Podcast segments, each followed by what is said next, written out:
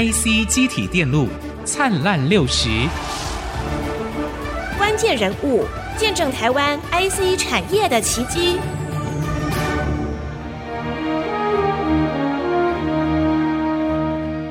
从政策到人才，从历史到未来，台湾的 IC 产业如何成功？请听工研院前院长史清泰为您见证台湾迈向创新时代的步伐。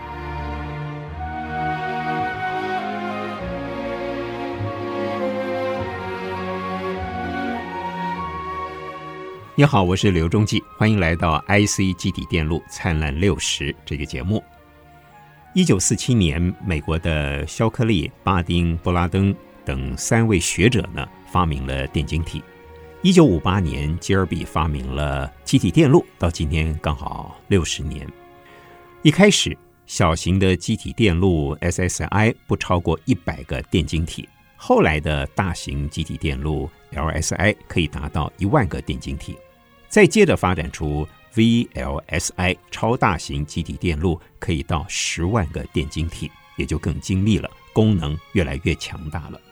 今天我们就邀请前工研院院长史金泰博士继续来跟我们谈台湾半导体的发展萌芽到今年的灿烂辉煌。院长你好，主持人好，各位听众好。好。院长，我们上次谈了哈，刚开始到一路走到现在，工研院扮了一个非常非常重要的角色。我们再回过头来看，以当时民国六十五年，六十五年一路发展到台积电成立的一九八七年，当然台湾在当时有它的社会环境跟国际地位的情况，为什么会选择半导体这个作为科技发展的主要项目？我们其实可以发展很多基础工业，或者发展民生的科技啦，呃，食品啊什么这样的。为什么会选择半导体？这是一个什么样的想法？这个其实蛮有趣的，就是因为台湾在六零年代的发展呢，其实蛮快速的，嗯，所以我们的就每一年的经济成长率呢，都是令人羡慕的，都是百分之十左右，嗯，或者甚至更高。就是由加工业，从我们的劳力密集，还有一些轻工业开始。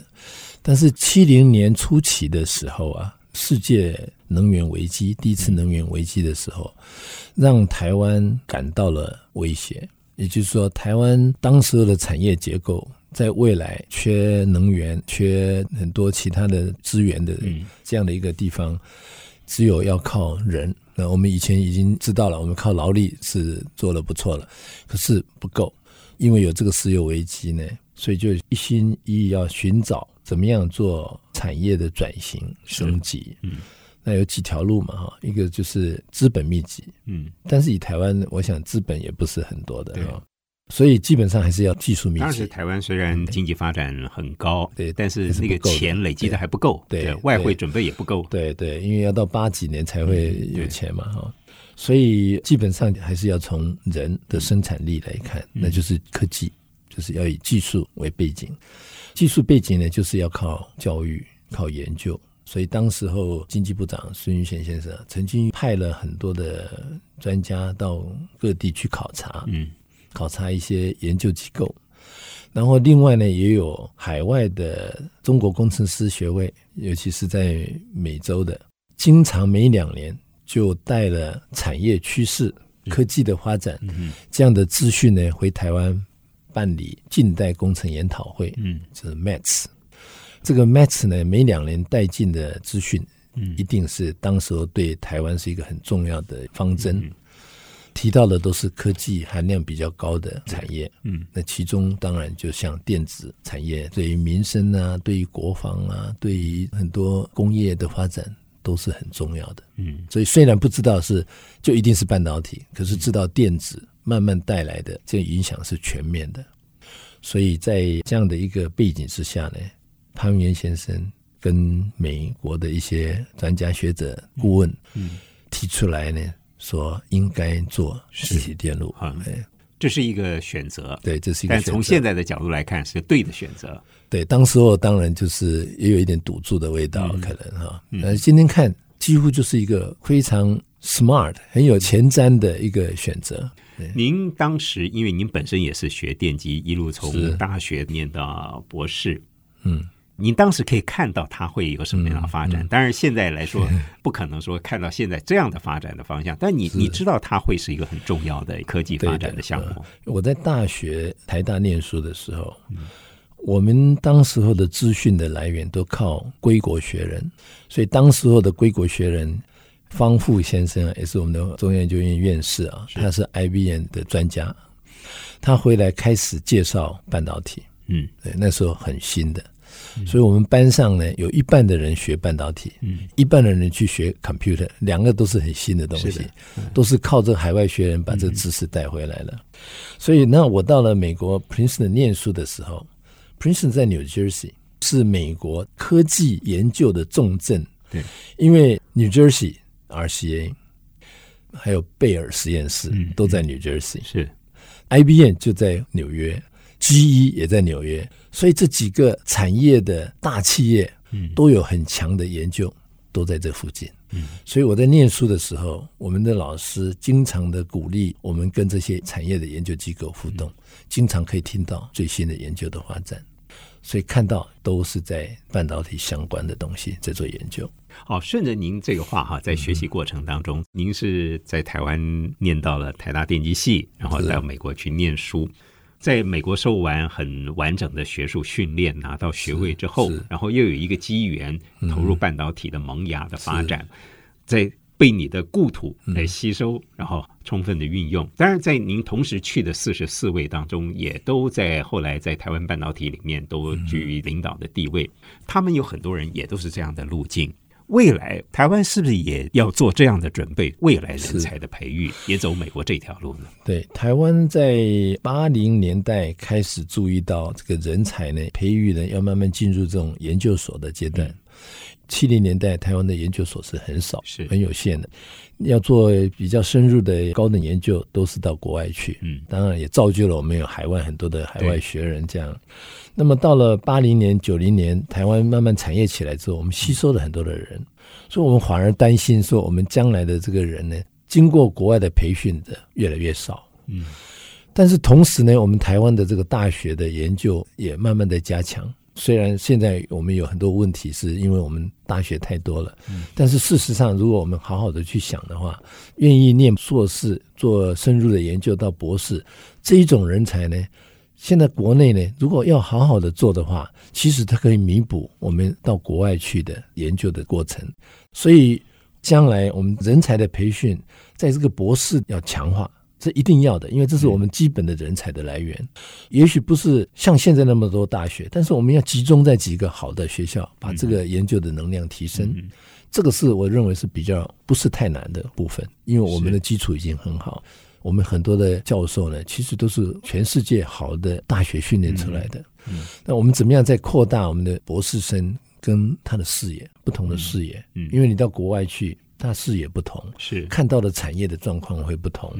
一方面也许可以有更多的外国的教授学生到台湾来，嗯、那当然这是我们需要去努力的哈。是，那另外采取一个更开放的一个角度的话，我们其实也可以吸收一些外国优秀的人才，因为美国就是这么做的，所以自己培养或者用别人的人才，这个都是我们必须要考虑的。是。吸收人才是一条路径了。那以我们现有的条件，您觉得有这样的机会吗？有这样的可能吗？我觉得我们只要开放，因为台湾的产业的状况，其实在世界上还是算不错的。我是建议啊，就是我们除了培训人才之外，我们还要让他在台湾有产业的经验。是因为我在美国念书的时候，我的教授常常跟我讲啊，说你们这台湾来的学生，你们大部分都是要回去的。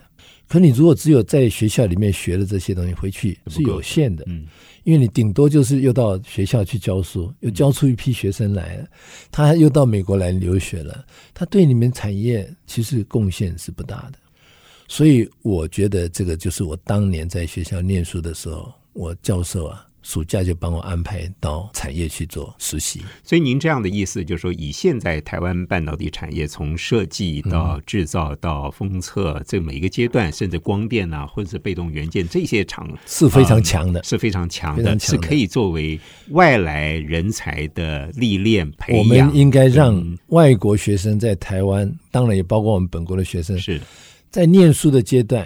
这些老师跟学生都有机会进入我们企业实习，一起学习。嗯，这样的话，它的影响一定会更大。那再请教您哈，跟您同时一起去美国跟回来的，嗯，大部分了都投入到产业里面去，对，甚至自己创了新的事业。那您是走了工研院这条路了。您怎么样看待台湾今天这些人跟您自己的这个规划？我想都要有人做啊。进入产业的，他在一个不同的竞争的状态。像我是倒着走的哈，我是现在企业，我现在美国在企业，回台湾进入的研究机构，嗯，最后进了学术界，进了学校做最基本的培育的人才。嗯因为我是看到他的最核心的问题都是在人才，所以我们过去依赖国外的大学来培育我们的人才。在将来，我们一定要靠自己的力量培育我们的人才。好，我们还是再回到人才的部分，嗯、因为将来半导体可以运用跟可以结合的非常多，嗯、包含您也一直在推广生物科技啦、医疗科技啦，嗯、甚至可以运用到教育这方面。这是半导体作为基础，然后再结合其他的。但是未来可能有更多、更多多元的发展。是台湾的人才有没有办法应付这样的发展的需求？甚至现在更应用面来说啊，比如说电竞啦、电商啦，嗯，它可能很快就容易赚钱。而做半导体，它需要研究，它需要需要一段时间，它不见得那么快速的能够赚到钱。就是学用之后能够维持经济的生计，这个是一个社会文化。跟一个政府培养人才的一个架构，嗯嗯，您怎么样来看待？教育是一个很基础的问题，嗯、然后也是一个长远的问题，它影响的面都是蛮长的啊。我们有的时候看产业，因为产业的变化呢是比较快速的啊。嗯、有时候甚至于我们最终这个半导体的话，也发现说它其实也是不断的在改变。像细谷的话，它其实大概每十年主导领袖就变了，是。可是它的大学。斯坦福、伯克利，就是它的核心呢、啊。嗯嗯。所以当它在转变的时候，它的人才还是在那里。所以这个教育呢，是不能够看短期的。是。今天需要什么样的人，我们就做什么，而是做很多基础。不能用补习班的概念在看。对，不能用补习班的东西。那我们现在看到，就是现在这个产业变化这么快，我们最需要一个跨领域的人。半导体从哪里来？你要有电机啊、材料啊、化工啊。是。公共啊，还有管理呢，还有生物呢。因为你将来如果说我要做生物晶片，那你就要跨领域啊，你只有单一的半导体是不行的啦。所以我们的产业这么强，基本的这些人才知识都累积在那边。所以我们的教育在学校里面呢，是要看未来的，未来就是怎么样利用这个基本的东西有之外，还要跨领域。所以现在新的教育就是要不断的让学生有解决问题的能力，能够跟不同领域的人共同来解决问题。所以您刚提的那几项是一个核心，都很重要，是不是？所以核心数，但是要培养对。一个跨领域的，你不能说我只是培养电机系的，是不行啊。你很多材料的问题，很多化工的问题啊，嗯，哦，还有你要把生物的东西放在晶片里，你需要生物的人啊，啊，所以大学里面呢，基本的东西跟跨领域是两个核心。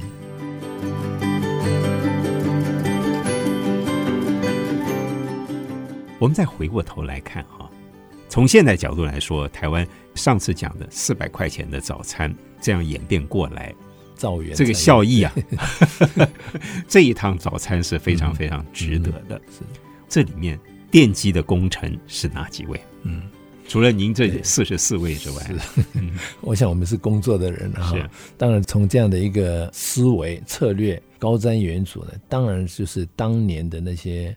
为社会、为我们国家想很多这些政府的官员，其中最代表性的当然就是孙运璇跟李国鼎先生，是在财政、在经济、在科技上面互相搭配，所带出来的整个的能量跟那个环境。我们现在很多人在怀念他，就是因为那个时候的环境，好像让很多人愿意去投资、愿意去投入啊。那年轻人呢，他有方向，他有使命感。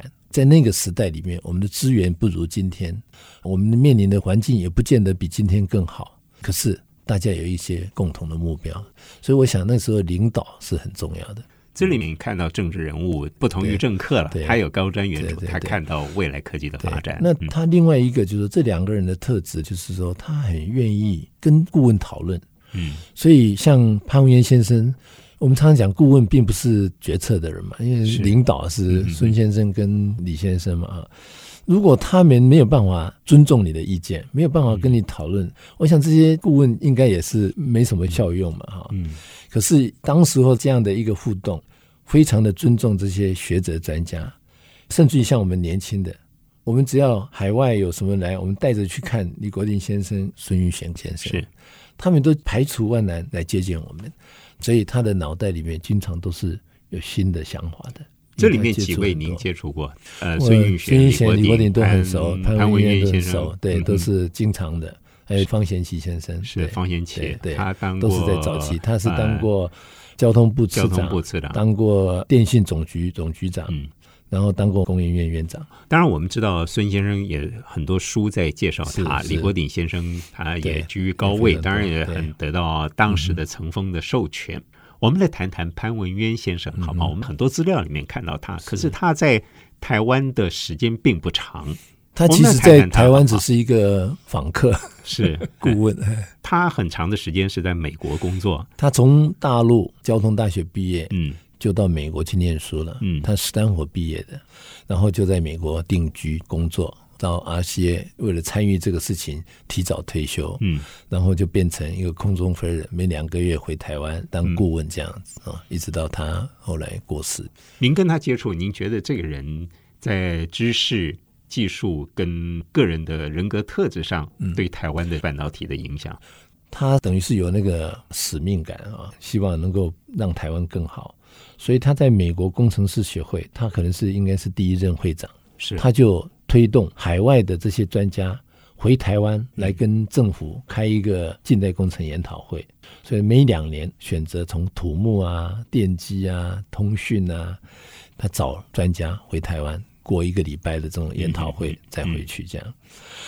后来他为了帮助孙先生推动这个机体电路的引进呢，就提早退休。嗯，哦，因为他怕跟 RCA 有什么利益的冲突，然后他。非常的重视智慧财产权，所以这些顾问呢，他有三不主义哦。第一个呢，就是不知心的，就你回来就是该有的费用花掉，不能知心。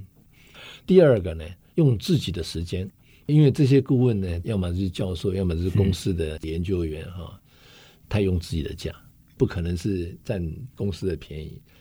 第三个，不能用公司的机密。所以这三步让我们台湾跟国外的这些专家在互动的时候，我们立于一个非常安全、被保护的一个状况。嗯，虽然有互动，但是都用他们的经验，而不是用他们的机密。这是一个风范。我就是从这个里面呢，我就是后来让工研院在跟顾问的互动里面呢，变成非常好的朋友。那从你们这一个四十四位里面回来，在各个不同的领域，因为前面有政府的领导。有潘文渊先生，然后再加上这四十几位，嗯、等于台湾半导体有了非常完整跟坚固的一个发展。对，我从自己的感受了啊，嗯、这个其实也是一个很好的世代合作的啊，因为他们都是算是长辈，我们那时候平均都是不到三十岁的，嗯、可以说是没经验，但是有胆量，那是无知的胆量、嗯、是有的啊，冲劲是有的。个人觉得说，这个过程里面最难得的，当然就是我们给了机会，嗯，这些领导给了年轻人机会，这是一个非常难得的经验。对我来说就是这样，因为我三十岁不到，我为什么能够做这些事情？当时也许不觉得怎么样，因为今天大家看说，哇，你们那个任务好难，又是好伟大，嗯，我们当时根本不知道。是的，所以我们真的是被赋予了一个很难得的机会。那因为有他们在支撑呢，所以我们其实好像没有负担一样。我们其实蛮自由来决定、来运作，也没有什么害怕说做不好会怎么样子，好像从来没想过。然后再加上那个时候的这些环境结构，那些机制都不错。工研院就是在那个时候成立的，一九七三。然后还有科学园区，一九八零年也出现了，又能够接受了这样的技术跑到产业去设置。然后政府呢，那时候的政策都是一样一样的配套出来。那个所谓的风险投资，一开始不是很清楚，但是也慢慢慢慢成型。所以这整个环境，学校、清华、交大、工研院，然后科学园区，然后政府的这些投资的机制，我都觉得是一个神来之笔啊。是，好像今天比较少看到这样子的东西，所以我是感觉台湾的半导体是幸运的。是好，如果倒回去看，嗯，过去天未必时，地未必利，嗯、但是人和，人和就是说这么多优秀的人聚集在一起。未来，您觉得台湾半导体用很简单的几句话，您怎么样看待台湾半导体的发展？我觉得台湾半导体是有竞争力的，因为我们已经走了四十年了，然后我们在制造、在设计、在封装，不是第一位就是第二位。我们现在知道我们的长处。知道我们的大概的挑战是什么，就是我们对出路、出口，就是应用的出口比较缺乏掌握。也就是说，我们要怎么样更接近市场，更接近应用面。所以这一部分不能放弃。可是我们培养更多的跨领域的人才，更多的能够命题的人，知道问题是什么的人，而不是只有专注在我们原先的东西。现在多元了，我们现在多元，然后我们要在鼓励我们的世代合作，因为我们觉得现在。当年我们那样世代和谐的状况，好像现在看不到了。是 年轻人跟年纪大的人好像对立的厉害了。好，谢谢石院长。嗯，典习塑形在，但是未来的挑战非常大，嗯、我们也期望更多的以现在的天也时，地也利，人更需要和，我们需要更多的人投入这个产业，更多的制度架构更完整。谢谢院长，谢谢您在两次节目里面来跟我们谈的这么完整。也谢谢您的收听，希望您对半导体有更多的认识跟了解。谢谢，祝福您，再会。